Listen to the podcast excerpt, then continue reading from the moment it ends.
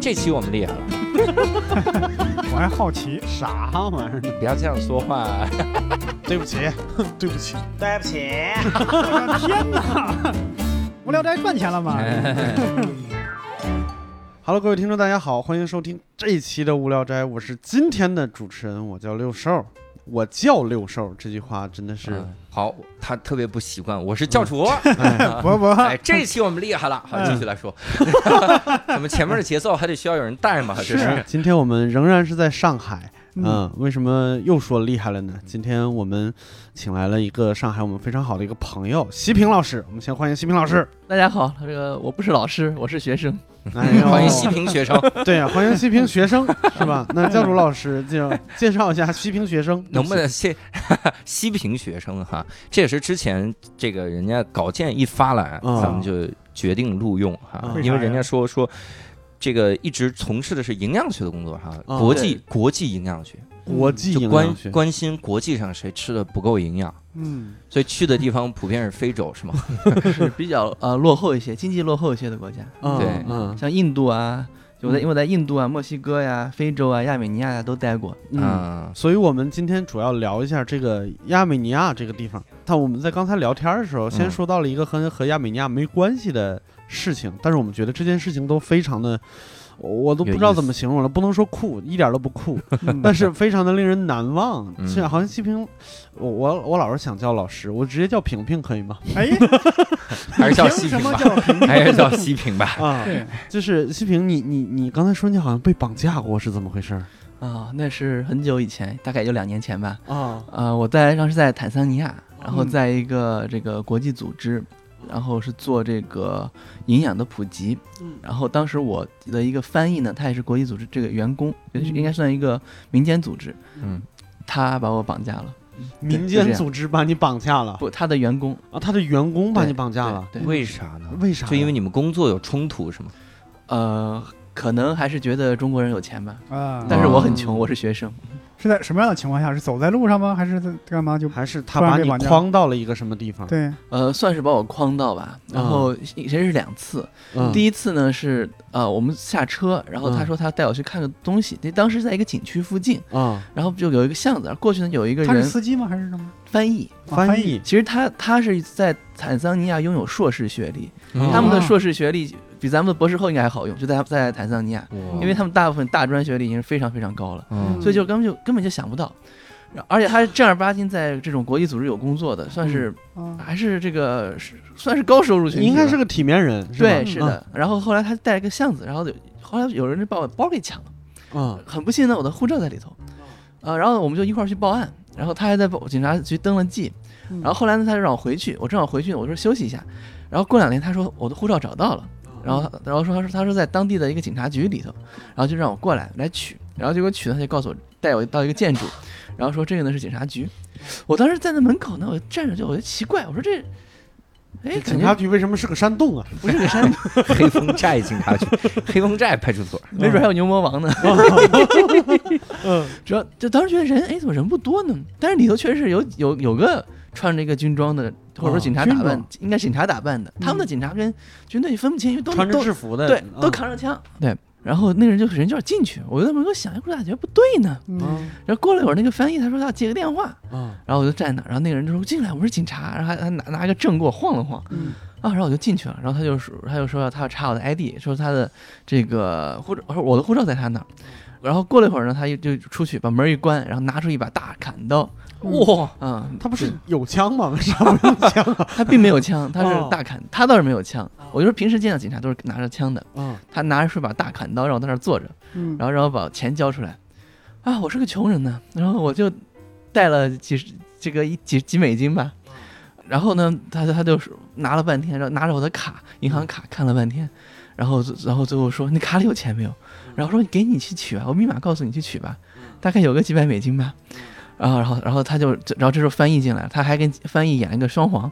然后他拿着拿着那个刀刀背拍着翻译，啪啪啪，然后那翻译就说、啊、对不起，他绑架我的孩子，所以我不得不绑架你。哦，对，然后他然后他就去取取钱去了，嗯然后那个绑架我的人，咱们就说这个是绑架的人，那个是翻译吧，我们分开。虽然这是一个合伙作案，嗯然后绑架的人他就又使劲问我，使劲问我，最后说了句：“中国人都很有钱啊，你不是中国人吗？你为什么没有钱呢？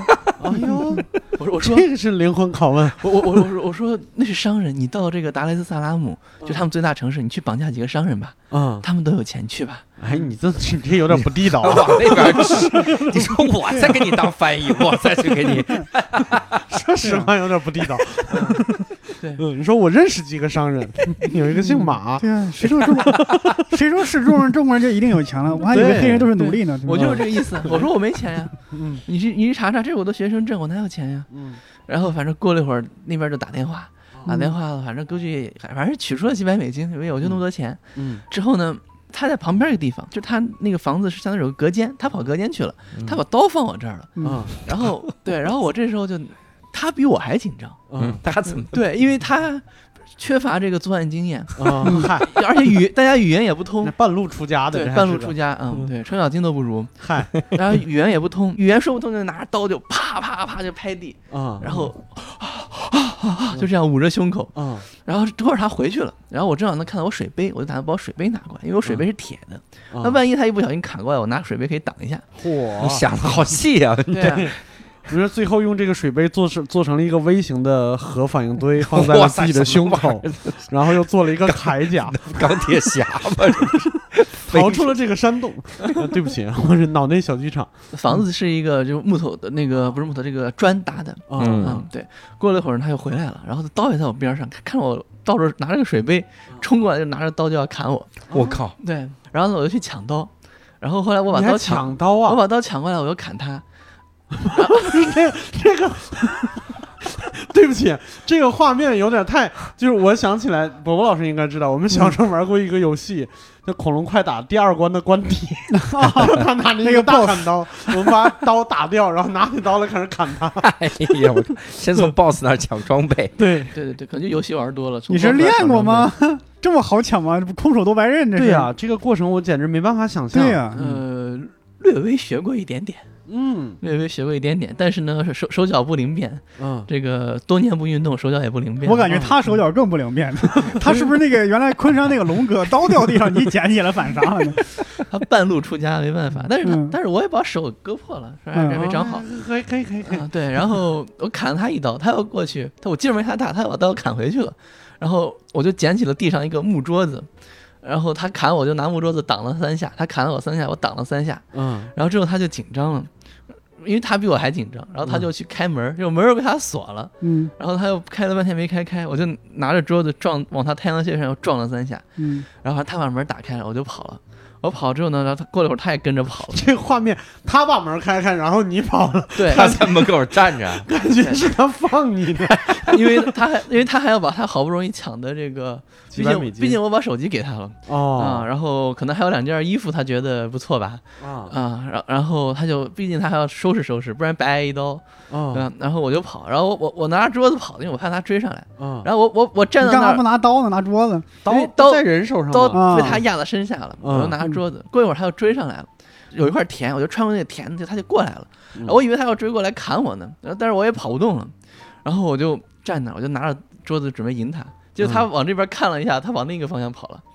对嗯然后之后呢，我就在当地有一个有另一个房子，然后我就过去找敲门，嗯。然后里头有三个这个黑人小兄弟，然后他们反正语言也不通，然后他们反正知道咋大概知道咋回事儿，就把我带到他们的那个医务室去。嗯然后在医务室呢，一个医务室的一个大妈简单的包扎了一下，然后语言也不通，然后就因为我学过一点他们那个斯瓦西里语，所以他们知道咋回事儿，但是具体要说清楚啊也说不清楚。嗯。他们就把他们的这个村主席叫来了，然后村主席呢是一个穿着西装的一个肚子很大的一个男人，勉勉强强沟通了几句，他就叫了一个车，然后那个车呢大概过了有一个小时，终于到了，嗯，然后但我也不紧张，因为首先呢，嗯，我我学过医学这东西，学过一点，所以他也没砍到我的这个重要血管上，所以过一会儿也好了，他砍到了他的车过来，我也估计也就去见马克思了。嗯就这个状态，所以我也不紧张。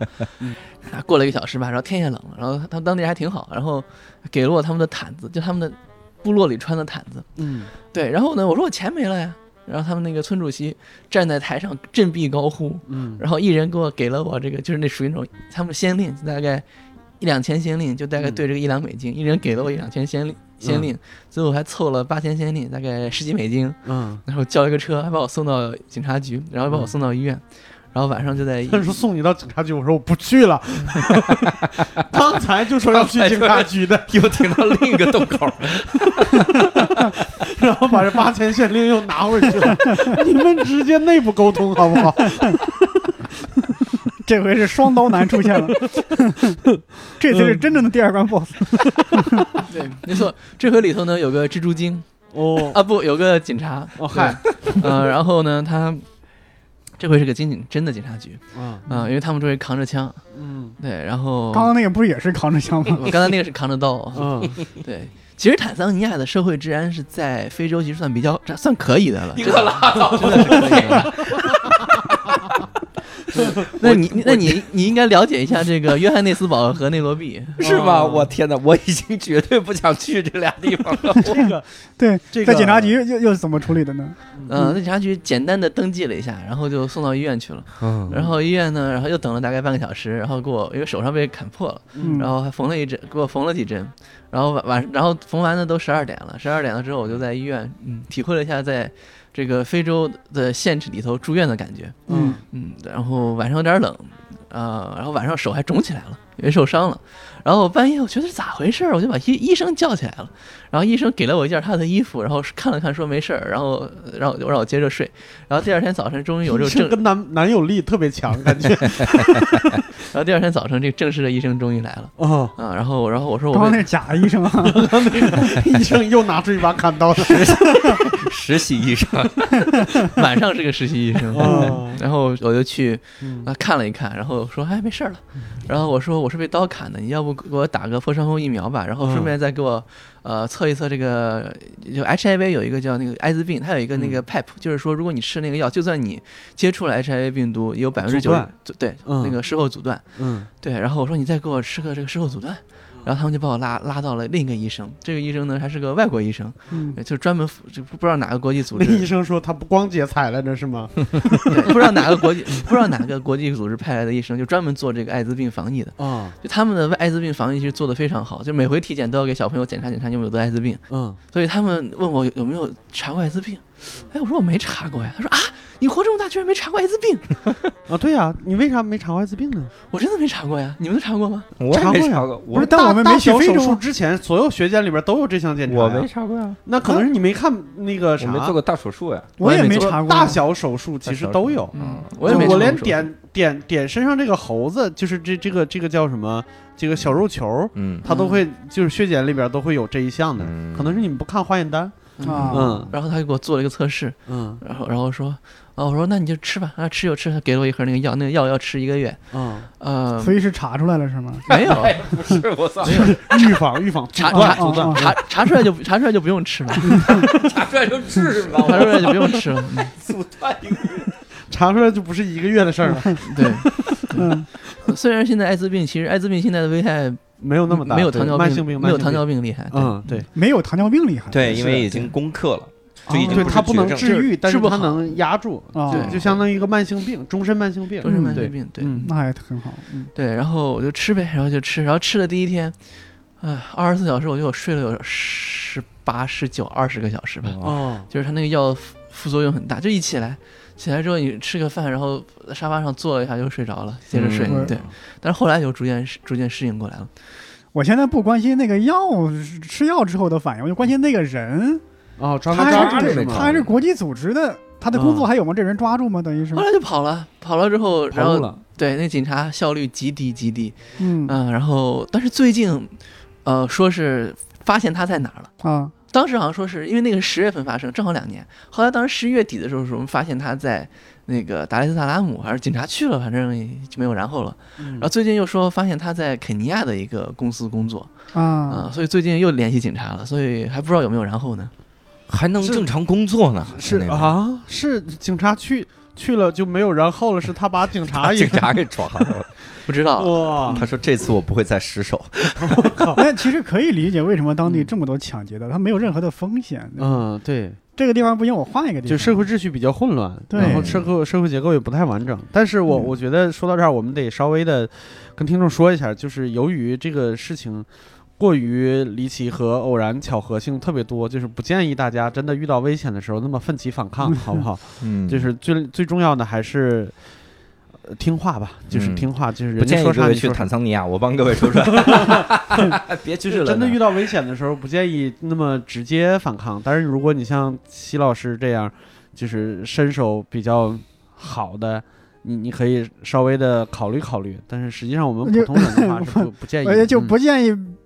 不建议在主路路之外的地方走了，别对人我有个地方让你看看，不对去。，说说实话，刚才那个有什么什么夺刀啊，然后反砍呐、什么打太阳穴呀、然后还要到麦田里边追逐，这些场景画面感极强，嗯，让我稍微的产生了一点点合理的怀疑。西老师，你该不会是两年间被被绑架了三千 两千多次，绑架了哎两千多次吗？这个梗就不要再提了。我的天哪，我就怕这样绑匪不够用了呀。三年两千多次，一次足以，一啊，次足以。一次足以。关键是徐老师没有听懂这个梗。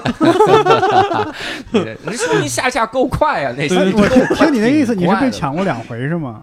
不是，是抢一回绑一回，这我觉得是个啊连环计。对，是个连环计，一次一次割一次就可以了，不需要第二次等于一个综合的一个过程。对那我们还是就是回到故事主线来吧。我们今天主要还是要聊这个亚美尼亚这个、这个这个国家。但是我说实话，我个人这个地理知识非常非常的有限，嗯所以我先想问一个特别特别小白的问题，就是不要笑话我。我一开始看到你在这儿写的是亚美尼亚联合国实习，我就不知道怎么断句。是他这个国家就叫亚美尼亚联合国呢，还是在亚美尼亚的一个联合国组织里边实习呢？呃，亚美尼亚的联合国组织实习，哦。就是亚美尼亚嗯呃，就是这个联合国的那个 WFP，就今年今年 WFP 拿了这个诺贝尔和平奖，哦，对，就是世界食食品计划署吧，应该翻译成、对，哦哦。嗯、刚刚拿了诺贝尔和平奖，他在亚美尼亚的办公室，嗯，我大概是什么时间过去的？呃，二零一八年的五月到八月，大概嗯四个月的时间，待了四个月的时间。对对对。当时去之前对这个地方有了解吗？当时对亚美尼亚的了解呢不是特别多，嗯。呃，首先知道它是一个古国，嗯。然后呢美女很多，嗯。这个我们一会儿够了。慢慢聊聊，够了。对吧？然后是世界上第一个基督教国家，啊啊，对，然后呢还出了一些这个名人，嗯。对，比如说像说这个看球的可能知道姆希塔良啊。啊，以前在曼联，对吧？多特都待过，现在在罗马。啊，还有这个米高扬战斗机的设计者，米高扬是亚美尼亚人，哦。嗯。对，全都是我们未知的领域，我们不太了解的领域。确实是。嗯然后呢，当时是是怎么个机缘巧合要去？就是我你你你报了这个实习，还是是通过什么途径去到这个国家的呢？是这样，因为那个亚美尼亚大屠杀，就他有点像以色列人，就是犹太人，他现在到满世界都是这个国家的人，嗯所以他们有很多，比如在这种发达国家，就会从各个国家去找啊这种他们觉得会对这个国家有帮助的人，然后要请他们去亚美尼亚，不管是实习也好，工作也好。嗯。所以我当时呢是之前一八年是在美国，然后当时就正好参加一个这种就是这种国际交流的这种会议吧，然后就有一个人他就说是哎你可以来亚美尼亚，他说他可以帮我去联系，然后就把我就联系过去了，然后就后来就把我安排在这个，就是通过他们的组织就把我安排在这个他们的这个 WFP 就联合国嗯食品计划署的这个办公室，啊然后我当时就过去了。哎，这个时候我想问一下伯伯老师，你能嗯不能帮我们补全一下这个亚美尼亚大大屠杀这段历史？我也不了解。那我们就只能指望你了，西老师。教主肯定是不伯伯了解。伯伯这个否定的语气，就好像是他是要干的，是我没干。跟跟跟我没关系啊，不是我干没关系啊，这都一百多年前的事儿，我咋记得？你看，我连一百多年前这个知识点都不知道，就是嗯这个这个，谁能帮我补全一下这个历史知识？那就只能细评了。行吧，我来。我们三个浅薄的主播，对不起。嗯，有这个历史特确实比较冷门一些，是吗？因为亚美尼亚大屠杀呢，它是可以说是二十世纪第一次大屠杀，种族灭绝大屠杀。嗯，然后现在其实世界上只有几十个国家承认吧，包括承认它存在是吗？对对对，哦，它是发生在呃一战时期啊，一九一四到一九一七年，就他嗯死多少人也不知道，说是一百万到一百五十万之间。哦，天，当时呢，这个亚美尼亚地区呢是呃受这个奥斯曼土耳其的这个管理，所以因为亚美尼亚人其实跟犹太人一样，是不是也善于经商，就这种，所以呃到处都是亚美尼亚人。但是亚美尼亚后来它的这块国土呢又被这个当时的苏俄嗯。占了。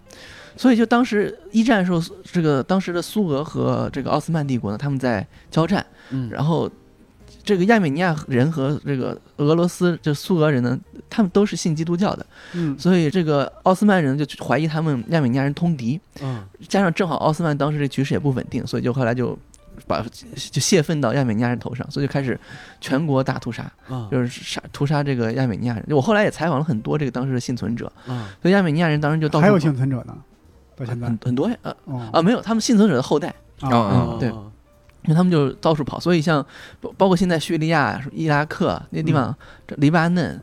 啊、像包括很多人回到亚美尼亚，也有人去以色列，嗯然后像法国、这个加拿大、澳大利亚、美国嗯，包括南美，就到处都是亚美尼亚人，就当时跑的。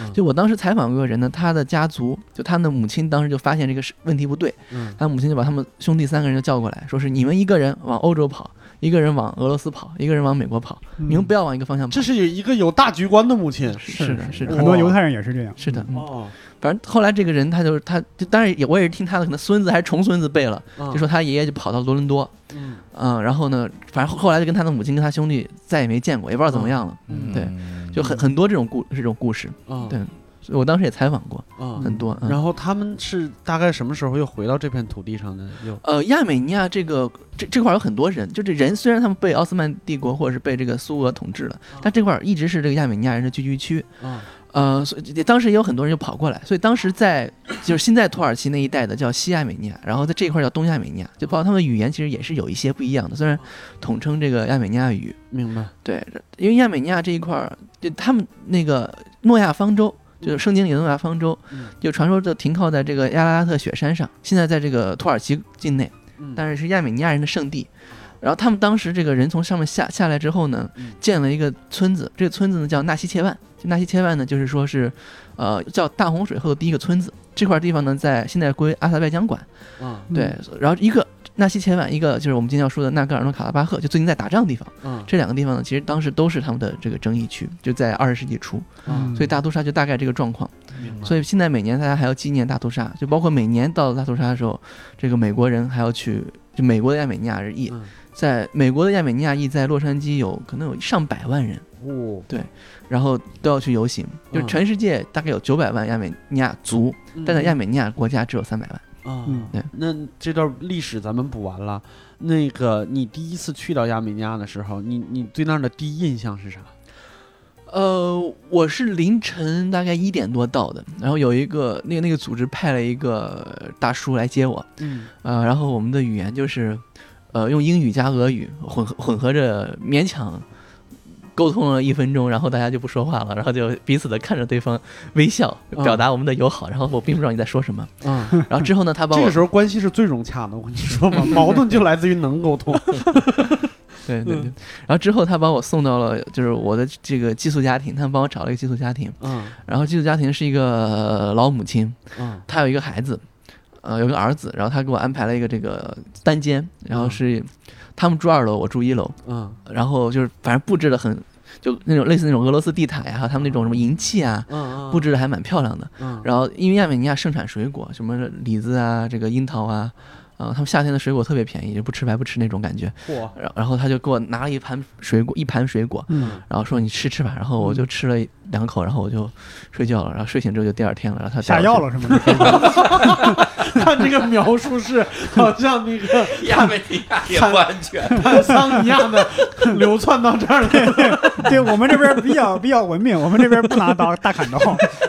呃让老母亲过来说：“你啊，你往欧洲跑。”我另外两个儿子，一个去中国，一个去美，你都 还好，我早上起来我发现内裤还在。哦，对嗯那还好，还好在哪儿啊？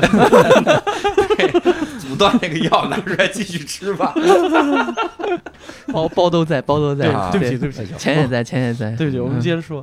啊，对，然后他就请，然后我就去换换钱啊什么的，然后就吃饭，然后他吃饭呢给我切的香肠，嗯。然后生西红柿、生黄瓜片儿，各种面包，嗯，然后什么他他们那种薄饼叫 lavash，啊就是有点像咱们煎那种煎饼，据说能放三个月。啊啊，还 还有是军粮。是吧？还有对对，就是军粮，就就是是军粮。以以前打仗的时候亚美尼亚人发明的，然后哦大家后面一直一直吃，就吃下来了。啊我我后来还学了怎么烤，呃，然后之后还有他们说黑面包，嗯，还给我拿了一盘他们他炒的这个面，嗯就是我后来就发现，因为我是做营养的，我就觉得咋不对呢？然后后来我就一直在研究，因为我后来我在研究那个联合国实习也也做亚美尼亚的这个营养嘛，就我做他们的类似于他们的放心午餐的研究吧。就是给他们做这种食谱建议。我后来就在牛津大学的一个网站上发现，亚美尼亚人的食谱呢是世界第二不健康的食谱，哦哦，因为他们淀粉吃太多。啊，碳水吃太多，就就他们的菜呢是这个炒面，嗯然后主食呢是面包。这是烙饼卷着馒头，就是比比我饭。们河南人还能吃碳水 呢。这个时候我不禁要问一下，就是不健康的第一名是哪儿？西安，不会是西安吧？我好我好像还记不清了，啊，记不清了。就反正是跟我们没有什么太多关系的一个国家，对对，应该应该是某个岛国，可能啊中国中国的饮食好像还世界上能排上的吧，三十还是多少健康的，是嗯吧？还是不错，中国饮食还可以，嗯对可以的，很嗯均衡嘛。对均衡那你吃味道怎么样在那边其实还可以，啊？其实还可以，你感觉是一个老老医生，你这有身体还行，还 OK 有虽然特色。说吃的第二不健康，顺便给他爸爸卖是吧？啊他们也有亚美尼亚的这个医学也有的，啊啊啊嗯！是肯定都有嘛，对你说那个炒面是面条吗？是是是面条很细的那种，嗯嗯，陈克明。呃挂面，对不起，我说了一个生活知识，几位浮于生活之上已经很久了，是吧？不知道这种真真真不知道这个这种接地气的是不是只有河北才才卖的？没有嗯？他要解释吗？这是全中国都在卖的一个挂面品牌。不用，他他每顿基本上就只吃这个嘛。没就是也也不是，因为他这种老百姓家里头可能吃这吃的多，而但他们也会吃这个生西红柿片儿嗯和生黄瓜片儿。嗯后来会发现，你到因为我后来去了很多人的家里头，嗯，然后你发现到任何人家里头，一定会给你切上香肠、黄瓜片儿和西红柿片儿，然后听起来就稍微补充一点蛋白质和维生素。然后喝红茶，喝红茶，哦然后一杯茶里头能加三大勺糖，哎呦我天！哎呦，对，所以他们说世界上第二不健康。嗯，但我怎么觉得是我的天堂呢？对我刚才也想说这句话。想去这种地方，去吧去吧，美女还比较多，是吗？而且很愿意外嫁。嗯，啊，我有老婆了。那那个国家就整体它是算是中等收入国家还是发达国家？还是？呃，算中低中下的吧，我觉得。他们的这个人均月收入是一百多美金吧，嗯人均月收入，嗯，对，一百多美金，嗯一百多美金，然后他们过你你如果按我们国家的，比如说城市收入水平或者城市平均生活水平呢来看的话，大概相当于一个什么样的阶段，或者其他国家做类比也可以，所以我觉得他们生活水准其实挺好的，挺好的，挺好的，嗯。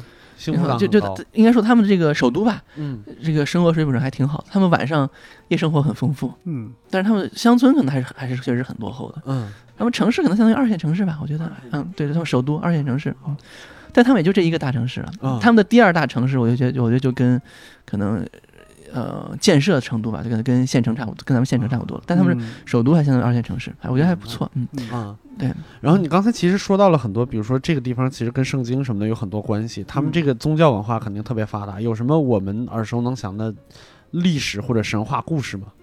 呃，其实传统上说呢，亚美尼亚这块儿其实属于古希腊神话的神话圈儿，就他们这块儿都是。你像这个希腊神话里头，这个呃，像这个酒神狄奥尼索斯，啊不是喝葡萄酒嘛？亚美嗯亚美尼亚、格鲁吉亚这块儿是葡萄酒的发源地。哦嗯，然后像那个金金羊毛的故事，嗯就也是在押送啊押送是是在格鲁吉亚，嗯就都是在这一块儿。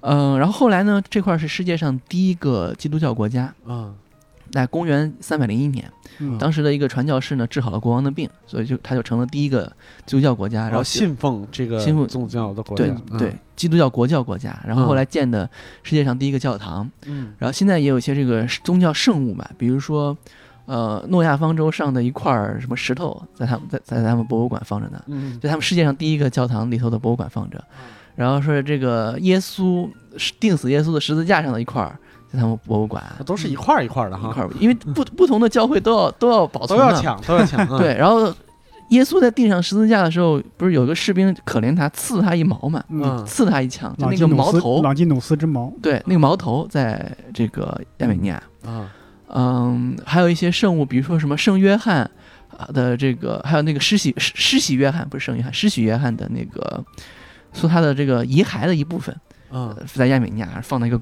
这个罐子里头。啊嗯，还有还有什么，反正还有哪个圣徒，反正都在都都放都在亚美尼亚博物馆，还有很多以前这个教皇的用的什么权杖啊、嗯衣服啊，都在亚美尼亚保存着。还还有世界上发现的第一个鞋，就是保保存的第一个鞋在亚美尼亚，只有一只刘备是吗织的是吗？嗯，只有一只吗？呃，只有一只，只有只有一只，很聪明，哦就是只有一只那，只被人穿走丢了。哎，对 对，他就是甘地老师。甘地的 那只鞋在五公里外火车上扔的是，找那只鞋，呃，这些你你是你是在去那儿之后才知道的，还是？嗯，去那儿之后才知道的。啊，那那当时去那儿以后，其实我刚才说了半天，第一印象你说了好几次，那边美女特别多了，那边大概是一个 看什吧馋的急的感觉。是一个什么样的盛况？首先，西平之前给咱们投稿邮件里发了两张合影，嗯，真好看。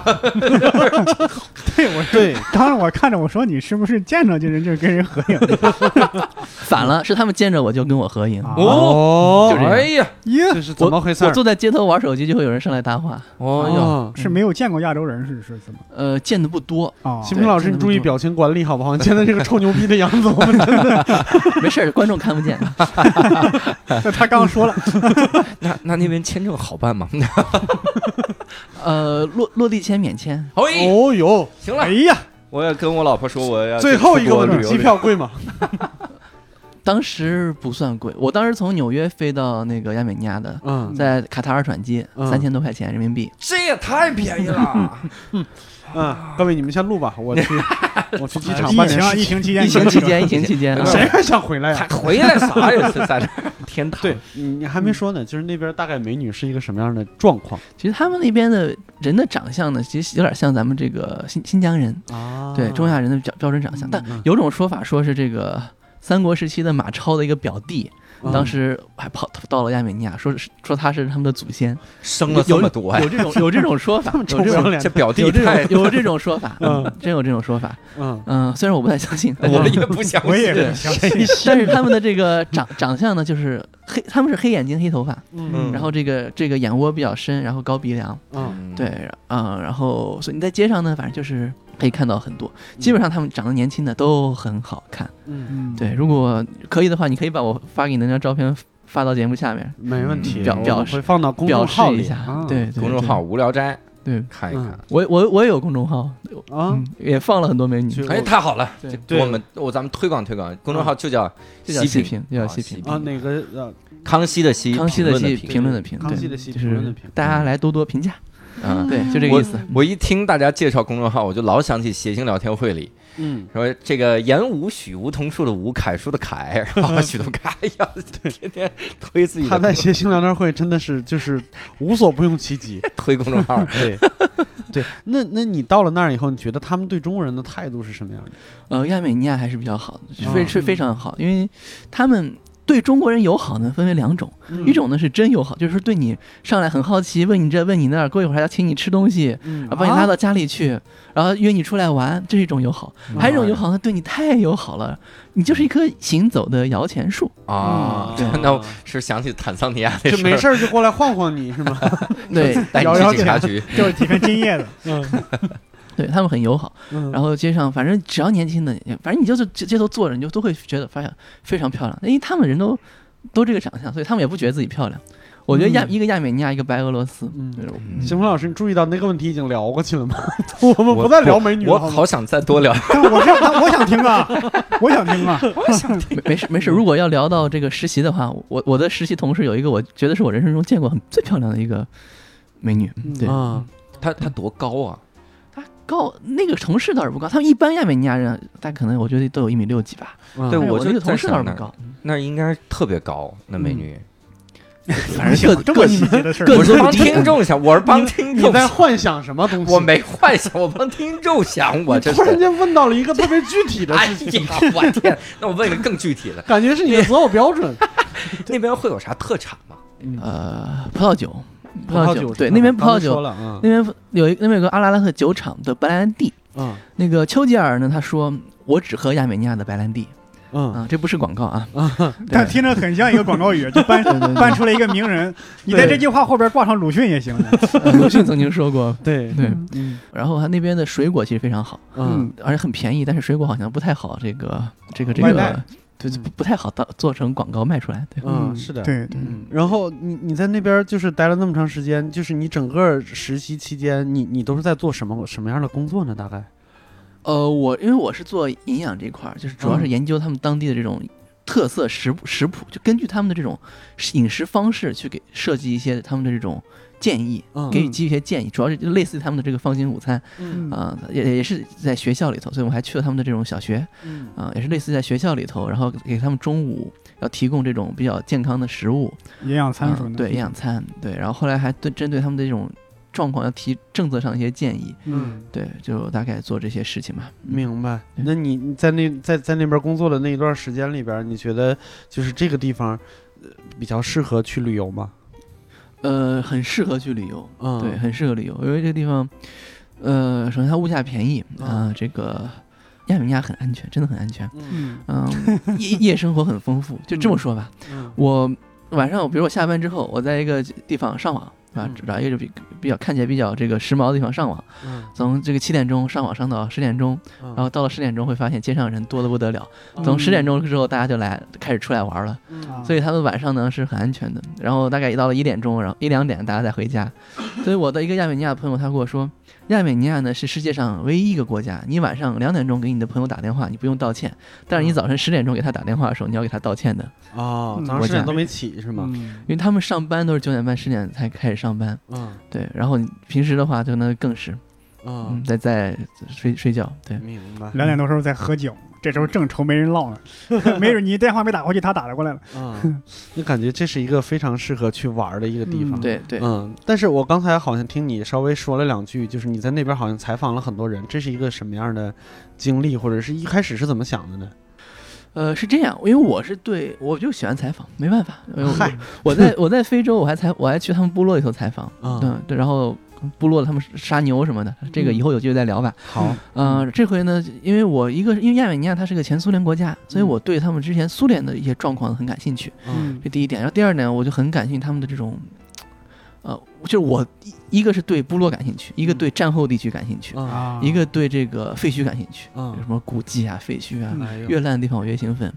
对，然后所以我就一一方面对他们打仗，之前他们打仗很感兴趣，嗯一个对他大屠杀很感兴趣，嗯然后对苏联的生活状况很感兴趣。嗯，对，然后这主要是这三点。你觉得就是有什么收获吗？采访这些有什么比比如说能让你记得很清楚的事情，或者是很想跟大家分享的事情？我把采访跟我的这个生活经历结合在一起说吧。啊，没问题啊，嗯因为我印象最深刻就是他们两代人的思维方式完全不一样。两代人是对，就是就是苏联解体前的和苏联解体后的。嗯嗯对对对，那苏联解体前的这代人呢，最大特点是不会笑，就他们对你其实很友好，但是不会笑，嗯没有笑的能力，就是他永远都是面无表情的，这种看着你嗯啊。但是他们年轻这一代人就觉得很就很有点这种美国人那种感觉，就是嗯乐天呃很很乐天，笑笑嘻嘻的，又很活泼，嗯对，然后很会表达自己的感受。嗯，但老一代人就是比较隐藏自己对，隐藏自己，不会笑，不会表达，嗯对，这是一点。然后大家对苏联的态度也是，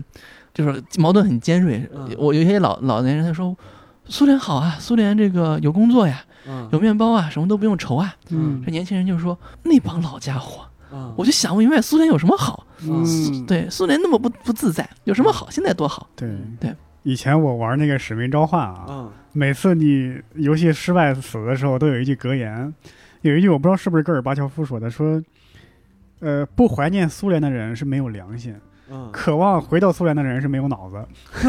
这能说明那一代人对前苏联那种非常矛盾纠结的心理。对明白对，丘丘吉尔也说类似的。丘吉尔嗯他是说，三十岁以前不是这个，呃这个改革派什么对自由派，不是改革派，不是自由，派，就是没有良心。嗯，对，嗯三十岁以后就没有脑子。对对对就这样。确实是。然后还有其他的吗？就比如说你，你有没有挖掘出来一些真的，你你对你来说好像影响比较大，或者是印象特别深刻的故事什么之类的？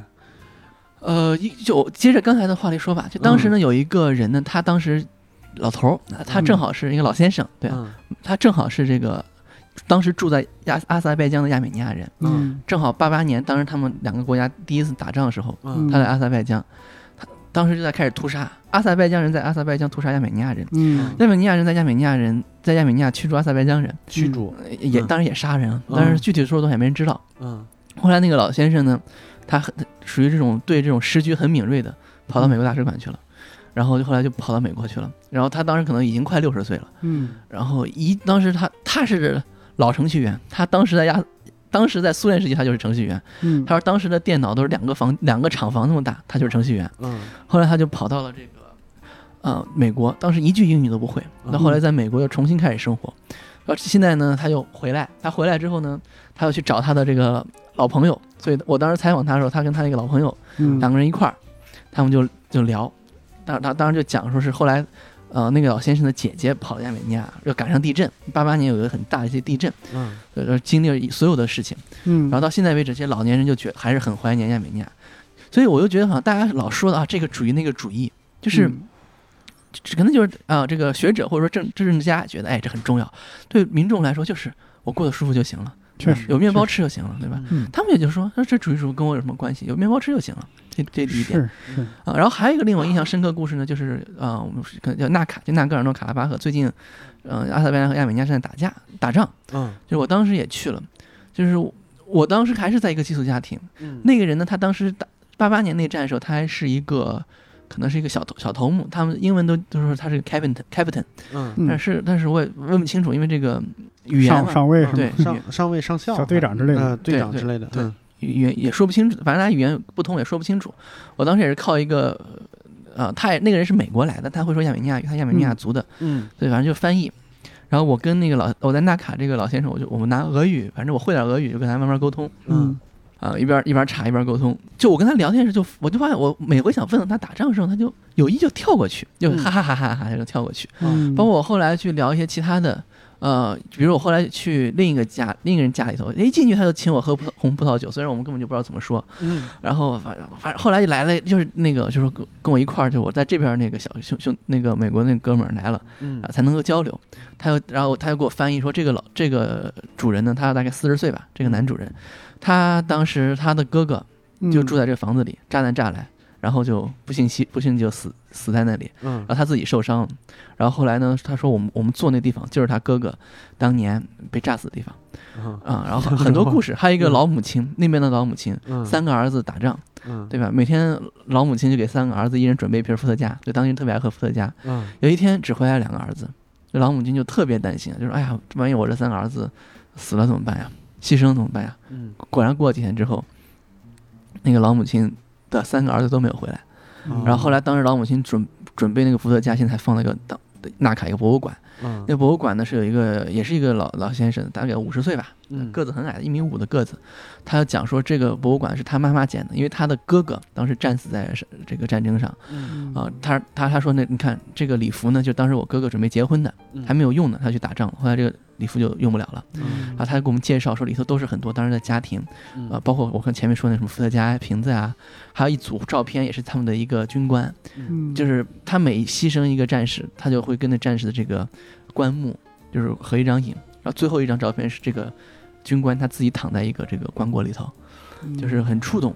所以我当其实我当时后来的感觉就会发现，就是人的调节能力很强，就是说人在乐观的时候就会悲观，人在悲观的时候就会乐观。是的对，所以最后人就活了下来，就这样。对对对，所以他们人调节能力很强。你真的满地就是废墟，尤其他们当时还留下来一些这种基督，就是他们，呃，因为当时就这块这块就苏联时期的话，一方面是为了呃苏联和考虑这个和这个嗯奥斯曼帝国的关系，一方面呢，因为阿塞拜疆产石油，所以就把这块地方呢就分给了阿塞拜疆，嗯啊、所以就其实这块一直是亚美尼亚人多，并且这个亚美尼亚语的发源地是在纳戈尔诺卡拉巴赫。嗯嗯嗯，而且亚美尼亚族呢，在这块儿，在公元前七百年就就住就住在这块儿了。嗯呃，而阿塞拜疆族呢，他是他是突厥的人的一部分，嗯所以虽然后来大概从十五世纪之后这一块儿都是这个突厥族，就不管是奥斯曼帝国呀，或者或者是比如说呃，反正是都是突厥族的后裔统治的，嗯所以就是很难说嘛。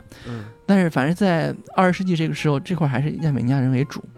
就当然当时也有阿塞拜疆人，然后对，然后他们就讲说是，嗯就我采访人，他们就说，哎，我们当时跟我们的阿塞拜疆人，我们都是朋友，我们这个欢天每天每天都非常快乐，他们做吃的会给我们送过来，嗯我们有节日了也会邀请他们过来。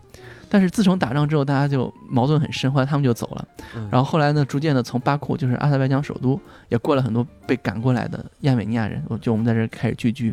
所以就说人与人之间也是，就是人和人之间都可以都是可以做朋友，因为很多人说，哎你看有什么啊，两个国家打起来有什么没有问题吗？我就有某某某国家的一个朋友，嗯我说巴基斯坦人说巴基斯坦人说我我有印度朋友，印度人说我有巴基斯坦朋友，嗯这是两两码事情，就人和人之间做朋友是很容易的。嗯，个人和个人之间对也，但是团体和团体之间，当你塑造出各种不管是这种思想也好、意识形态也好，或者说这种仇恨被也好，被迫站队，对，就没有嗯办法，你必须站队，你不能骑墙了，必须站队。嗯对是的，灰色地带嗯没有了，对基本上基本上现在也是，就是你看像美国大选什么的，就是大家很忌讳谈这个各自的支持谁政治观点。对，有时候一旦发表政治观点，就很容易到到到网，现在网上也是，就是嗯说说遛猫遛狗说美食都可以，一说嗯政治观点肯定会骂起来吵架。对对是对，是的，呃，那我其实很好奇一件事情，就比如说他们现在生活是相对和平的，对吧？你说是亚美尼亚，亚美尼亚最近不最近又正在打打起来了。呃，最近又打起来，那你去的时候是是和平的吗？去的时候，他们好像是大概九二年还是九四年，好像九四年结束内战，嗯。然后一六年的时候打了三天，嗯。嗯，然后打了三天。对，打了三天就停火了，然后我 所以我是一八年去的，然后今年又打起来，但反正嗯。每年反正都会走火什么的，反正会死几个人。对，嗯。我就很好奇，就是你你去的时候，你在跟那些人交流的时候，你感觉这些人，因为当时是一个相对嗯。和平的一个状态，就是他们对战争有什么有什么观点，或者他们是是是怎么样一个状态在生活吗？嗯，他们其实当时生活还蛮算蛮平静，但是他们嗯对自己生活就不知道哪天会打起来。嗯嗯，然后呢，但是反正就就这样吧，反正过是过日子，过过一天好日子是一天好日子。过一天算一天。对，，然后我说那如果再打起来呢？如果国家征召你们，你们会不会去打仗呢？他说不用征召，只只要打起来，我自己就扛着枪去部队集合。嗯他说这种问题，因为他们阿塞拜疆人过来之后，那我们就没我们就没法活了，嗯，所以呢，我们自己就要扛着枪上战场。嗯对，就就就这种状况。其实有个非常典型的是，我后来在阿布哈兹，就是嗯另一个也是外高加索国家，是格鲁吉亚和俄罗斯之间一个争议地带。嗯我当时本来在这儿打待两天，然后我嗯当时住的那个民宿老板就直接说了一句：“阿布哈兹是一个好地方，你在那儿待三确实是个好地方，以后有机会再聊。”嗯他说：“你你多待一天吧，为什么呢？你今天能来，没有人知道你明年还能不能来。哦，对。那你在那个地方就是看到过什么比较让你印象深刻的事情吗？是哪里？是就是那个阿布哈兹，阿布哈兹啊。嗯哎，这是另一个话题了。啊 阿布哈兹是很有意思的地方。阿布哈兹呢，他当时打仗，呃，发生过两次巷战，就巷战就是相当于是最惨最惨重就是。短兵相接嘛，对对对，两次巷战，然后他们当时有一个非常大一个国会大厦，斯大林风格的，非常壮观。嗯，然后打到上面去不是炮弹孔就是迫击炮孔，哦然后现在废弃里头都是树，里头长都已经长树了二十年。嗯然后他们那个国家已经到这个政府办公室都这个没钱修厕所的状况。然后整个城市除了这个海边，嗯呃还还比较好之外，一到海边大概走个一百米，全是废墟。嗯然后阿布哈兹当时很，他当时他是那个斯大林晚年度假在那儿，是当时当时是度假胜地，嗯气候非常好，是亚热带，虽然很靠北，是亚热带气候。嗯这是苏联北戴河，对对对，看怎么斯大林挺委屈的呀，这是 因为斯大林就是格鲁吉亚人，就那块儿哦他本来是格鲁吉亚的一块，他很适应那边的环境，其实。但是本来那块儿被格鲁吉亚统治，但以前他也是个独立不独立的状态，因为也是不是一个民族。嗯嗯，对。然后他们那会儿有很多神奇东西，比如说苏联当时有一过一个人和猴想人和猴子杂交培养超级战士啊，的实验室在那儿。嗯，然后耶稣十二门徒之一的圣安东的遗骸在阿布哈兹，就是、哦所以那个因为他只有十二门徒，所以那个教堂是地位非常高的。嗯嗯，它也是东正教的一个中心，嗯，还有世界上最深的洞穴嗯。在阿布哈兹，是人工洞穴还是自然洞穴？自然洞穴？对嗯。嗯，所以阿布哈兹其实有很多东西可以可以谈的，嗯。呃，包括阿布哈兹入境，呃，你要先申请，申请之后啊、呃然后批准，批准之后先出格鲁吉亚，格鲁吉亚审核，到了阿布哈兹要过四道关，啊、然后士军要审核，还要进小黑屋，嗯。啊，进去之后从他的边境到他们这个首都，呃要怎么怎么转车，一路上都是废墟，然后也非非常复杂。这个，嗯、对我为什么突然聊到这个地方？因为我我觉得刚才聊了那么就是一大趴，然嗯后加上阿布哈斯的话，我觉得其实这是我今天最想了解的，就是战争时期，因为我们已经和平很久了。嗯嗯对我们是那个真的就是在乐观中可能会有一些悲观的一个状态，我就很想了解那边的人究竟是怎么想的，他们对战争是什么态度，他们的生存状况是什么样，所以我我觉得放在一块儿聊还还挺好的。那我们现在拉回亚美尼亚，就是你在亚美尼亚那边经历过什么节日吗？呃，两个节日，啊一个是他们这个，呃独立一百周年的节日，就第嗯亚美尼亚第一共和国独立成立一百周年的节日。怎么感觉跟军团似的？还有第二共和国吗？法兰西还第四、第五共和国呢呀，对。哦哦，对不起，是这样，嗯。他们之前大概是这个奥斯曼帝国时期就一直是被奥斯曼帝国统治，嗯。就他们之前是大帝国，亚美尼亚帝国在历史上是非常辉煌的，嗯。曾经是这个统治到了埃及，就从这个黑海、里海地区统治到了埃及，嗯。但是后来就是被奥斯曼帝国统治，一直到这个呃一战结束，他们当时这个独立，这也独立也是非常也是很也是很长的故事，反正就就 anyway 就独立了。嗯。独立了没两年，呃，苏联红军来了，所以后来他们就加入苏联了，呃，然后后来又从苏联独立，所以就是他们现在这个共和国地儿，嗯。嗯，所以他们现在庆祝的是他们第一次，他们从奥斯曼帝国独立，正好是赶上一百年，嗯。然后他们也是请了很多明星在他们这个政府，呃，是这首都政府的广场，嗯。呃摆的台子也是很很壮观的，呃，然后唱唱歌跳舞，他们那个广场也是人挤人嗯，唱他们的歌，然后表演他们的那种当然独立的故事，就跟他们开一大二大一样。啊嗯，然后他们是在第比利斯成立的这个国家，在格鲁吉亚首都宣布成立亚美尼亚。表演他们独立的故事。对，就他们经经经历了什么故事啊，嗯。比如说有什么烈士啊，对。有一个奥斯曼帝国的将军在上面，一堆人把他把他打走，我们独立了。对，还有还有啊，鼓掌。还有当时他们的他们的什么爱国歌曲啊，哦。对。红歌。对红歌，他们的他们的就是 蓝歌或者什么歌之类的吧，嗯。然后你他们那边什么唱歌跳舞的话，是是什么风格的？是俄罗斯风格的还是？呃？他们还是很独特的，因为他们的虽然都是东正教，就基督教一直叫东正教，嗯。嗯，应该严格讲说亚美尼亚不算东正教，嗯。就基督教是分三个大公教会，就是东正教、天主教和基督新教，嗯。然后还有五个独立教会，就是亚美尼亚教会、马龙教会、什么叙利亚教会，呃，阿塞拜比亚教会，还有什么教会记不清了。就他们其实是这个亚美尼亚独立教会，就嗯。曾经是被判被大公教会就被主流教会判成异端的，嗯就而俄罗斯是东正教会的这个中心，所以他们其实还是有不一样的地方。嗯然后他们的这个舞蹈就也也是比较艳，衣服呢就是。啊，后面发发个图，你们放在下面可能会比较清楚。嗯对，然后他们的衣服呢比较艳丽吧，红的黑的这种感觉。嗯然后他们跳舞呢，就是他们以前是个，也是个战斗民族，因为他们、他们的这个位置处在欧亚交界之处，所以是非常重要。嗯、所以他们也是战斗民族，他们的这个舞蹈都是，呃，跳着跳着就吼起来，就那种战士打仗是哦哦吼，就这种感觉。啊加 buff 呢，这是对对对，然后然后然后大家大家唱的是吧？大家大家这个肩并肩并肩就哦哦哦哦像有点像那个什么叫对战舞之类的对对，有点像嗯战舞，有点像战舞。对，嗯，还有第二个节日呢是呃他们的这个泼水节。他们有他们不冷吗？他们为什么要在 泼水高？加索地区泼水，这是咋了？处刑吗？他们冬天，他们夏天很热，他们夏天四十多度呢。哦，我当时一度联系我在国内这个做空调的朋友，我说我能不能给他卖空调啊？然后他们不用空调是吧？嗯，我后来问了，不是买不起，是电费太贵。哦，电费太太贵，对是用不起，嗯对不是买不起。所以他们夏天那会儿四十度很热的，嗯所以我当时，哎，都待就待在联合国的办公室，就懒得出来，太舒服了。嗯对，然后他们的泼水节是是纪念他们的这个美神，他们叫、呃阿斯希克。其实我觉得，如果有人研究，因为我没有研究过语言学，如果有嗯研究语言学的朋友可可以查一查。我觉得阿斯希克就可能就是希腊语的阿弗洛狄特，嗯因为他们就是一个民族，并且他们以前也有很很多那种庙，就包括他们那块儿现在还有这个希腊神庙的，嗯，对，所以他们其实是一个体系的，纪念他们的美神美神的诞辰。嗯包括现在亚美尼亚很多这个女孩的名字叫阿斯希克，嗯，就是就是估计就跟你交个维纳斯或者交个阿弗洛狄特嗯啊这种感觉一样，嗯对，所以他们泼水节，反正就在街上都会泼，尤尤其你是外国人，你会得到特别的照顾。你用开水那不是 冰水，冷哦就是不是冰水，就是正常的水。啊啊，他们城市的那种湖也很多，有时候就从湖里头，就亚美尼亚的水资源可能世界前三的吧，不敢说第一，也是前三的。嗯。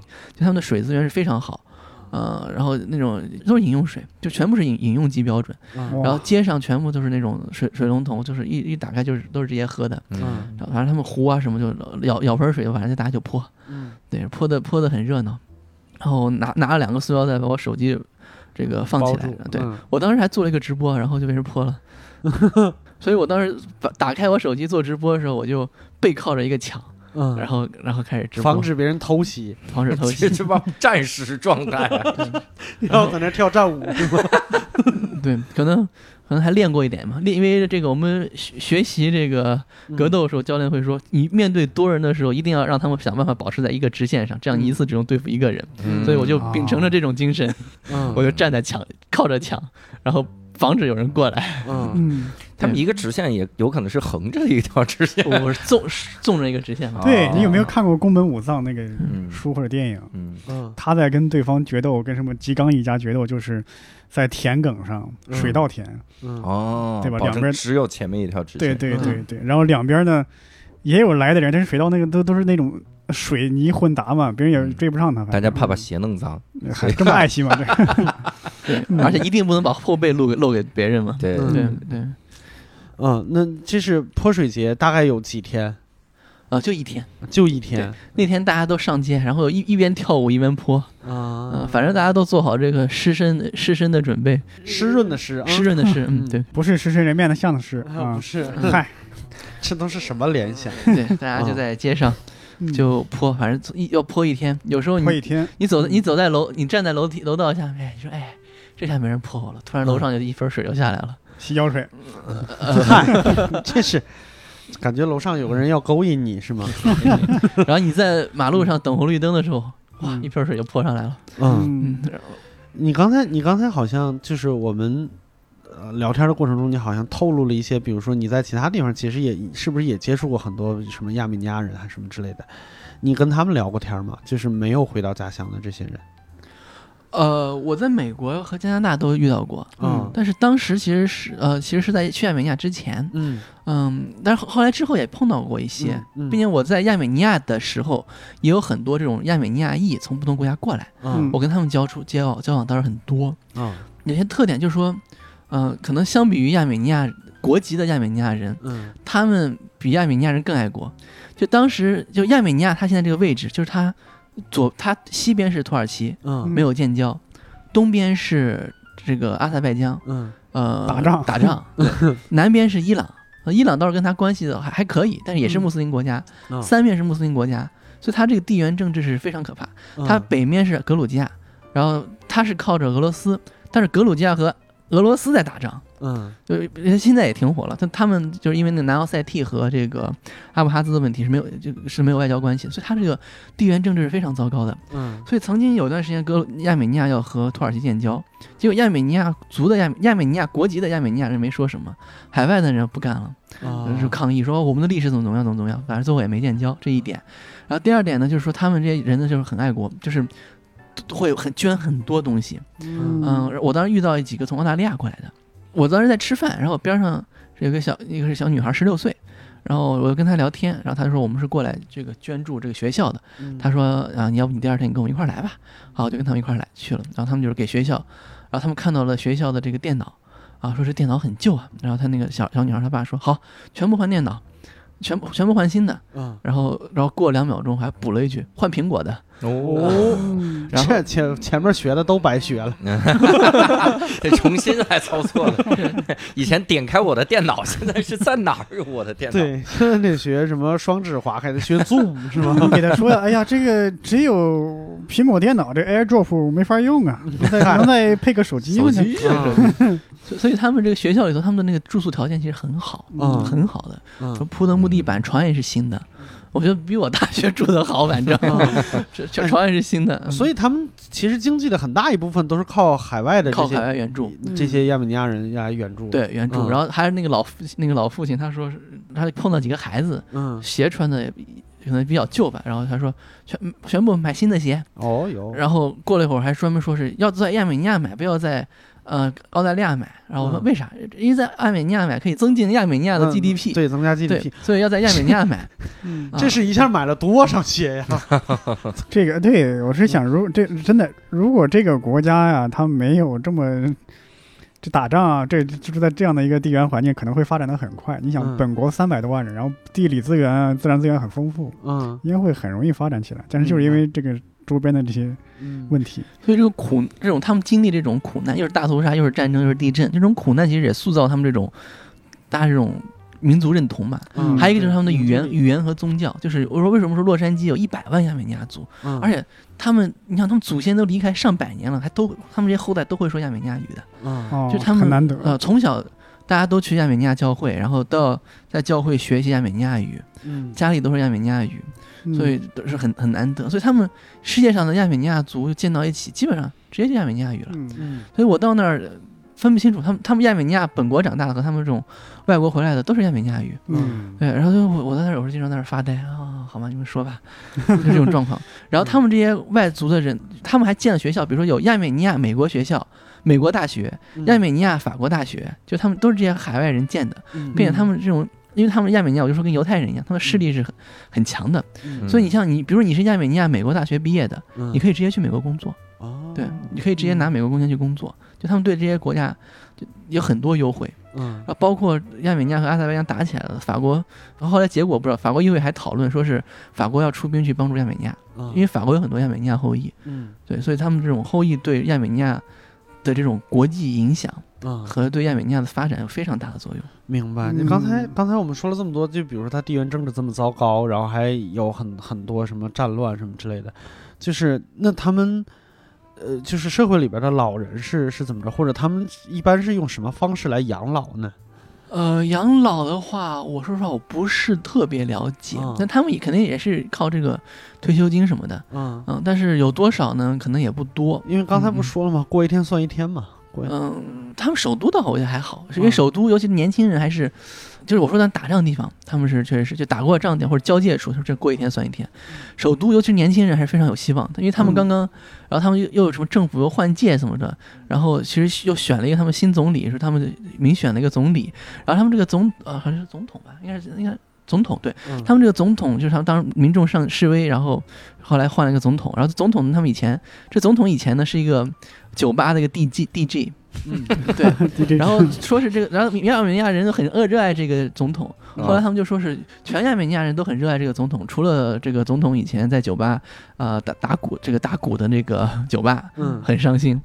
然后我我还碰到他们总统，他们总统就很在街上，我有一回在和我的实习同事，我们在一个餐厅吃饭，然后吃饭，然后他说你看这拍拍拍我，就说你看那个人，然后过会儿的人走过去说这是总统，哇塞，然后这段时间好像总统的夫人，嗯。然后还去那个亚美尼亚军队参加军事训练，说是准备上战场。嗯。然后总统的儿子好像说已经上战场了，我前段时间看了个新闻。嗯，对。他们这总统也压力挺大啊，是不是也没有什么好处？你？对但但是你想，一个国家才三百多万人，嗯。还没有一个市长啊，对呀，北京市都快两千万了吧？对两千多万，光北漂就两千多万了。对啊，他可能一个国家还没有北京一个区的人口多都有可能。嗯对，但是不代表他们面对的事情更少。嗯对他们其实是挺那啥的。刚才还那个养老，对养老嗯有一句刚才忘了，就是说还有很多外国人呢，他们比如美国人或者是这个澳大利亚人，嗯他们的养老，比如说退休金啊，也不高不高，一个月一千多美金，嗯在美国啊也是很不算高的，但他们呢就从美国，因为他们亚美尼亚族的，申请个亚美尼亚护照就就是申申请个亚加入亚美尼亚国籍，嗯。反正允许双国籍就过来了，嗯。然后呢就在亚美尼亚郊区买个别墅，嗯。过得非常舒服，因为亚美尼亚人的平均收入是一百多美金，嗯。他们一个月是一千多美金，哦。这这就相当于上海现在说是这个人均收入说是九九千多，反正社保是按这么交的，嗯。啊、然后就相当于是你在上海一个月收入九万块，就这种就这种感觉，嗯，但我想说也买不起房，买不起房在上海的郊区也买买个不起。别墅，别想。嗯，不不讨论房价这个东西，你光生活嘛，对吧？嗯你你假定你有房，然后你一个月拿着九万挥舞着九万块的钱去生活，租房，嗯我觉得那就很过得很舒服。租房也可以了。租别墅，我刚才说挥舞着九万多块，呲牙咧嘴的生活，真的是 就拿着手里那大酒单儿，这些 是的，是的。啊对对对对，租房对租个两万块的，两万块租个房，对，那你翻了。你 你这个剩下七万块，仍然可以呲牙咧嘴的生活。反正手里拿不干嘛非得呲。牙咧嘴啊？这我是装假牙了是怎么着？咬牙切齿的生活。牛魔王又来了。对，对，就是说他们这种生活状态就这样，所以很我遇到他们很多他们当地的就外从国外过去的人，嗯，然后有时候还到他们家里去，反正他们舒服的很。然后有有的人呢是他怕冷，嗯所以呢就是就比如说澳大利亚冬天的时候呢，他到亚美尼亚来；嗯亚美尼亚冬天的时候他就回澳大利亚去，反正他一年十二个月都在过夏天。感觉是东北和三亚的关系。嗯，差不多就这种感觉。嗯所以啊，这是他们一种生活状态。对，哎，那你在那边就是待了这么长时间，你碰到过有趣的，比如说亚美尼亚的年轻人，或者是朋友，交到过朋友什么之类的吗？我有一个同事，就是我刚刚说的，我觉得可能是算是我见过非常好看的一个女孩她也是亚美尼亚的硕士毕业，是非常高的学历了。嗯嗯，然后呢，长得很漂亮，追她的人呢如滔滔江水延绵不绝的，嗯就这种感觉。嗯但是她从来没有喜欢过人，她九二年的，嗯，然后从来没有喜欢过人，只爱自己是吗？哎差不多这个状况。没有没有跟他经过过，这这经过那种灵魂灵魂，听着交谈像白雪公主后妈子白。雪公主对对 嗯然后他父亲呢是俄罗斯萨哈共和国的一个很高的一个官员，就他父亲是俄罗斯籍的，嗯就是当原来是亚美尼亚人，后来入了俄罗斯籍，现在是萨哈共和国一个很高的一个官员嗯啊、所以他们他们家在亚美尼亚也是比比较有钱的一个家嗯庭。然后我每回他没钱的时候，我就看他掏出卢布来，先去换成亚美尼亚元，然后再花。嗯，还有一个实同事，然后他呢就他家庭有这种这种精神病史，他他的嗯这个哥哥是精神分裂之类的这是另。外一个同事了是吗？因为他跟我一块儿实习，他其实是我，嗯，又是我的翻译，嗯这个翻译没绑架我，嗯我很幸运。对，又是我的同事，又是我的翻译。对，嗯他的哥哥呢是，反正医医学上认为，因为我我专门研究那个替代医学，嗯就比如说这种怎么怎么用巫巫术治病啊这种东西，我专门我对这个很感兴趣。嗯然后他的哥哥呢，反正用这个西医的看法来说是这个精神分裂，就一到晚上就开始犯病。嗯然后说我我就跟你不在一个生活世界里。然后嗯这个女孩儿就我这个山医呢，她就说，哎，我她就想他他能记住他的前世怎么样，前世怎么样。嗯所以他后来还是带我去见了几个亚美尼亚的这种预言家或者说是哦，法先师知、先知，对，嗯能感受到你的前世的。灵媒那是对，然后还然后还给我讲了讲，嗯，你的前世是干什么的。嗯 结果我回去还真的做梦就梦到了，连连梦好几天，一个连续剧。他哦他说你前世干什么的？我我前世是一个，有一世是一个国师加将军，国师加将军。对，还有一世是一个医生，嗯对，反正是大概这个状况。嗯呃，对，有机会再聊吧，这个很长，因为我我 我们第一次打算聊上辈子的事儿，我上辈子啊 专门录一期上辈子。因为这个话题我也问过很多，嗯可以聊上辈子。嗯因为我然后很多，因为我后来在那个非洲部落，包括加拿大的部落，我都采访过，也很都很多这种故事。嗯嗯美国那个弗吉尼亚大学，世界排名前三是一个学校，嗯专门有一个实验室就研究前世，嗯对，还拍了纪录片什么的。嗯，但是我再回到这个同事，这个同事呢，嗯他就是像个小孩子一样，嗯每天一生气表情就变了，然后就哎开始开始啊，呃反正很有意思一个同事。然后后来他开始创业，嗯我觉得这也是很反映亚美尼亚这种年轻人的状况，因为年轻人我说他们呃刚刚有了一个他们热爱的这个总统，嗯然后他们就开就对是未来充满了信心嗯啊，然后就开始创业。怎么创业呢？亚美尼亚因为现在也也要走国际化。啊，走国际化之后，他们就需要外语，嗯但是他们的老老一辈呢只会俄语和这个亚美尼亚语，嗯因为他们一方面之前是苏联加盟共和国，嗯另一方面呢，他们呃这个一直依赖俄罗斯，所以他都会说俄语。嗯现在呢，他们需要说英语，嗯，所以这个姑娘呢，她就去给人教英语创业。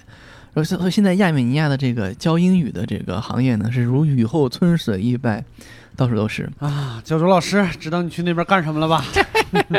但他怎么 我怎么教？这是个问题。用英语教英语这件事情，我是没事儿，他们得听啊，这能听得了呀。全英语教学？先去学亚美尼亚语，我天，就为了挣他们那个一个月九百块钱是吗？你忘了刚才说美女很多了吗？哎呦，我还得学俄语。对你刚才说的这姑娘明显在创业教英语，那不是亚美尼亚俞敏洪老师？你这这这东西你，啊，对呀可以可以，因为助他一臂之力？俞敏洪老师也没跟合伙人一起呀，没准那边出一个新西方的，对吧？哎，那真是新西方。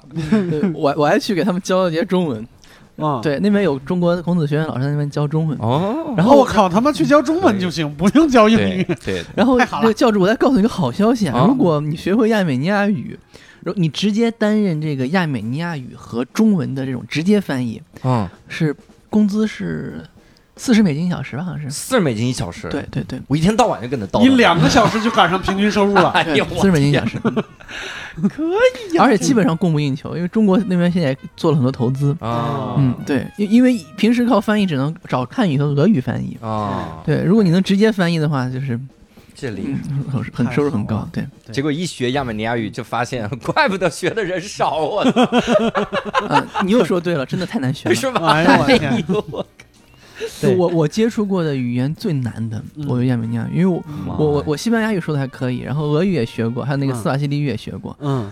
但我觉得这个亚美尼亚语是迷迷之难。嗯。但是我跟你说，嗯。最最难学的还是中文，嗯。因为他们是世界上他们倒了一遍，嗯。他们说这个英语里面有一句话，就说我靠，这听起来像法语。嗯。然后就是法语比英语难吧，但法语里有一句话，就说不要再跟我说阿拉伯语，意思是阿拉伯语最难吧。然后阿拉伯语有一句话说，这就跟中文一样，亚美尼亚语也有一句话，这个你们在说中文，是吗？还是跟中文一样，中文最难了。我哎哎，我们聊了那那么多文化的事情，就是我们见天地的习惯，还是要聊聊旅游的事情。你有什么推荐大家去亚美尼亚玩儿，或者是要体验的美食什么之类的有吗？亚美尼亚有红灯区 哎，这个问题当然有红灯了。啊，有红灯，对呀，当然有红灯了。每个刚才也说十字路口都有一个等等红红灯的时候，当头就给你泼一盆冷水，就是呃，美食，嗯，亚美尼亚的话，首先他们，我觉得他们最著名那个兜马，就是有点像卷的，用那个葡萄叶子。嗯。卷葡萄，葡萄，嗯，葡萄叶子卷的那个什么肉馅儿，嗯。吃着很有特色，嗯。味道不错。嗯，我曾经一个人吃掉两盘。哦。对，然后嗯，还有就是他们的喇叭什，他们那个卷饼，就那嗯个饼。有点像咱们那种煎饼，嗯，但是他们能保存三个月，还是还入选联合国非物质文化遗产。嚯，嗯 还有他们的烤肉，就他们也有那种类似于土耳其烤肉那种，因为毕竟很近嘛，嗯要要烤肉。还有他们的那他们的羊羊肉也很好吃，嗯有一个东西我觉得做的好像西安的羊肉泡馍味儿啊，但是它是泡米饭，嗯好像啊，嗯，还有他们的各种酒，就是伏特加还有果味儿伏特加。嗯，我当时在一个店里头吃了大概有一个月，嗯，然后基本上没怎么重样吧。哇 呀，是对，太好了。那旅游玩儿呢？有什么？嗯、玩儿的话，首先他们这个国家博物馆，因为我是很喜欢逛博物馆的，你就能，嗯只要你去博物馆，你能大概知道这个国家有什么了。嗯还有他们的这个呃这种自然资源，他们有个那个塞凡湖，嗯像这个一个很蓝，像一个明珠一样，嗯对，然后可以坐船呐、自己吃烤吃烧烤啊，吃烤鱼啊，还可以做索道啊，还有那个。然后世界上第一个教堂和西米亚金教堂嗯在哪儿？还有那个到那个就是我之前那个不是那个人让国王信奉基督教嘛？嗯那个教堂，当时囚禁了这个传教士十年的一个教堂，嗯高丽的一个教堂，叫他们叫深坑教堂，你可以下去。他让国王信基督教，然后这个教堂囚禁了他十年，先囚禁他十年，啊后来国王生病了，没有人能治，啊，然后他给治了，他给治了啊。对，哎，这国王也真敢用人呐！我天，哎，我这个病别人治不了，把我有一个我关了十年的人让他给我治，给我看着点啊，别让他治我的时候捅我一刀。我要找个世界上最想弄死我的人我治。么想起了《西游记》了？对对吧？因为因为这有故事，因为国王的姐姐是很同情基督教的，就是可能可能是个几乎是个信徒，但他不敢公开。哦所以国王的姐姐在这这期间一直跟那个圣葛利高利这个传教士呢，他们可能是有沟通的，啊对，不然他被囚禁在里头，他也不知道国王生病了。啊，对，嗯对呀，对这这就《西游记》里的祭赛国国王生病了，只有孙悟空能治那个。还有他们有一个那个叫天空之翼教堂，叫 Dadev，叫当地语言，那个是非常漂亮。那个你要坐索道，可能要坐可能七八公里还是十公里索道坐进去，嗯，就从山上飞过去的一种感觉。嚯，然后那个教堂在一个深山之中的一个山顶上，嗯再坐十公里再出来，就你能看既能看到他们那种高加索山脉那种感觉，嗯又可以看到他们这种深山里的教堂，大概有可能有八九百年历史了。哇，呃，像你往南边走的话，还还有有些瀑布，那瀑布也是非常好的饮用水。他们有一个牌子的饮用水，还是就水源就是那就是那块地方。嗯但是他们他们那块儿主要就是看这个他们的历史，就是什么的教会啊，包括他们还有一些那个古丝绸之路的嗯古驿站，嗯他们也是有的。呃，对他们还有这个巨石阵，就世界三大巨石阵之一的，也不知道是谁修的，可能是外星人吧。嗯，这我就听过一个巨石阵的，怎么在亚美尼亚还有一个？他刚刚说了三大巨石阵世界有三个，嗯，三个。嗯还有一个在河北吗？这是我有点不确定了。不是我们河北就三十个，你是想什么？河北就这么多呀，嗯这是。还有一个好像在法国，还在哪个记不太清楚了，嗯反正是三个，有一个在亚美尼亚，他们的旅游资源还是很丰富的，嗯然后包括他们很多深山里的那种小溪水，也都很漂亮。嗯然后可能还有一个，没准你就发现一个这几几百年没人住的修道院，嗯都是有可能的。然后包括那个纳卡，如果这个和平期间的话，其实蛮纳卡蛮好玩的。他们有一个溶洞，那个溶洞是跟伞一样，就是有点像个伞，就是它很石头很薄，就像伞，外面就在流水，嗯你就可以站到里头，就是很很有特色。对，所以但亚美尼亚有有一方面就是它这个没有路标，而且语言不通，所以你这个自自驾很困难。嗯你跟得找当地人，而而搭车也可以。搭车的话，嗯、我有一个朋友他在那儿搭车，大家语言不通，搭上车了语言也不通，然后人家直接给他两瓶汽水，然后反正就大家就拿手比划着，嗯乐乐呵呵的过了两百公里。啊 对，人人非他们的人非常友好。嗯对，所以还是我觉得旅游的话，还是很推荐大家去看一看的，嗯，然后。我觉得到最后呢，我还是想说一下，因为这期节目，我觉得和我们以往的这个见天地的这个风格有点不太一样。因为我们嗯聊旅游的事情聊的比较少，聊的文化或者是当地的现状比较多。因为我说实话，在录之前呢，看这个习平老师的公众号有一篇文章真的很打动我，他从嗯名字就很打动我啊、因为当他这个名字写的是“我不是一个游客，不同的世界与世界的不同”。然后我点进来看前边儿就是他的第一段儿，我觉得是就是他和我的最近的想法是比较契合的。嗯，因为他在这个文章里边说，他说我们总活在一个我以为的世界，我以为对方知道，但是对方不知道；我以为对方懂我，但是对方却不懂；我以为事情是这样，但事情却不是。我们可以发现，就连身边的人和身边的琐事，我们也很难正确的认知。而对于这个世界，我们的认知也往往是基于自己成长环境所形成的道听途说和刻板印象。我们的价值判断也往往是基于自己社会文化独有的价值观，而去论断其他社会的对与错。就是，就后边我就不读了。就是大家如果有兴趣的话，可以找到这个公众号，因为这些文章其实我看了，每一篇都写的非常好。我觉得，嗯呃，就是人和人的边界，人和人心灵的边界这件事情，最近是让我感触最深的。就是哪怕我们都是中国人，或者是 对，哪怕我们就是在北京生活，或者就是在上海生活，就哪怕我们是在一个公司里边儿，或者是经常会见面的人，就是我们嗯大家对这个事情的认知也完全的不一样。嗯，这件事情曾经困扰过我，但是，呃，它现在对于我来说不是一个什么特别大的问题，因为先认识自我，然后再认识其他人，尝试用其他人的角度去理解问题。可能你不能百分之百的理解到，但是你一定能多多少少体会一点，感同身受这件事情真的太难了。嗯我还是推荐大家去全世界的各个地方去看一看，去看看他们是怎么生活的，不一定非得是走马观花，去光只是去看看他们的自然风光，或者是尝尝美食什么之类的，还可以多了解一点。就是这样的话，好像见天地这件事情才变得更有意义起来。我不知道为什么突然间升华了这么一下，我就就是嗯突然间的有感而发。因为这期是你主持，你利用了这个机会来升华。哦，我真是一个有心机的人。对对对。那么教主，你怎么能体会我心里边的当当下的感受体？会不到，因为即使是在一个公司，人和人对这个事儿也是有不同的理解。行了 行了，对，那我们这一期也感谢细平老师，我们这一期呃聊到这儿也差不多了。如果大家想就是对亚美尼亚这件事情感兴趣，可以在评论区里边交流。然后如果想在我们的听众群里边跟其他人也交流的话，欢迎加我们的这个微信小助手，就是无聊斋二零二零，无聊斋是全拼，二零二零是数字。然后我们一些其他的东西，比如说照片啊，或者是其他的资料，也会放在我们的公众号里边，就是无聊斋。那我们这一期就录到这儿了，我们再见。拜拜拜拜，谢谢大家。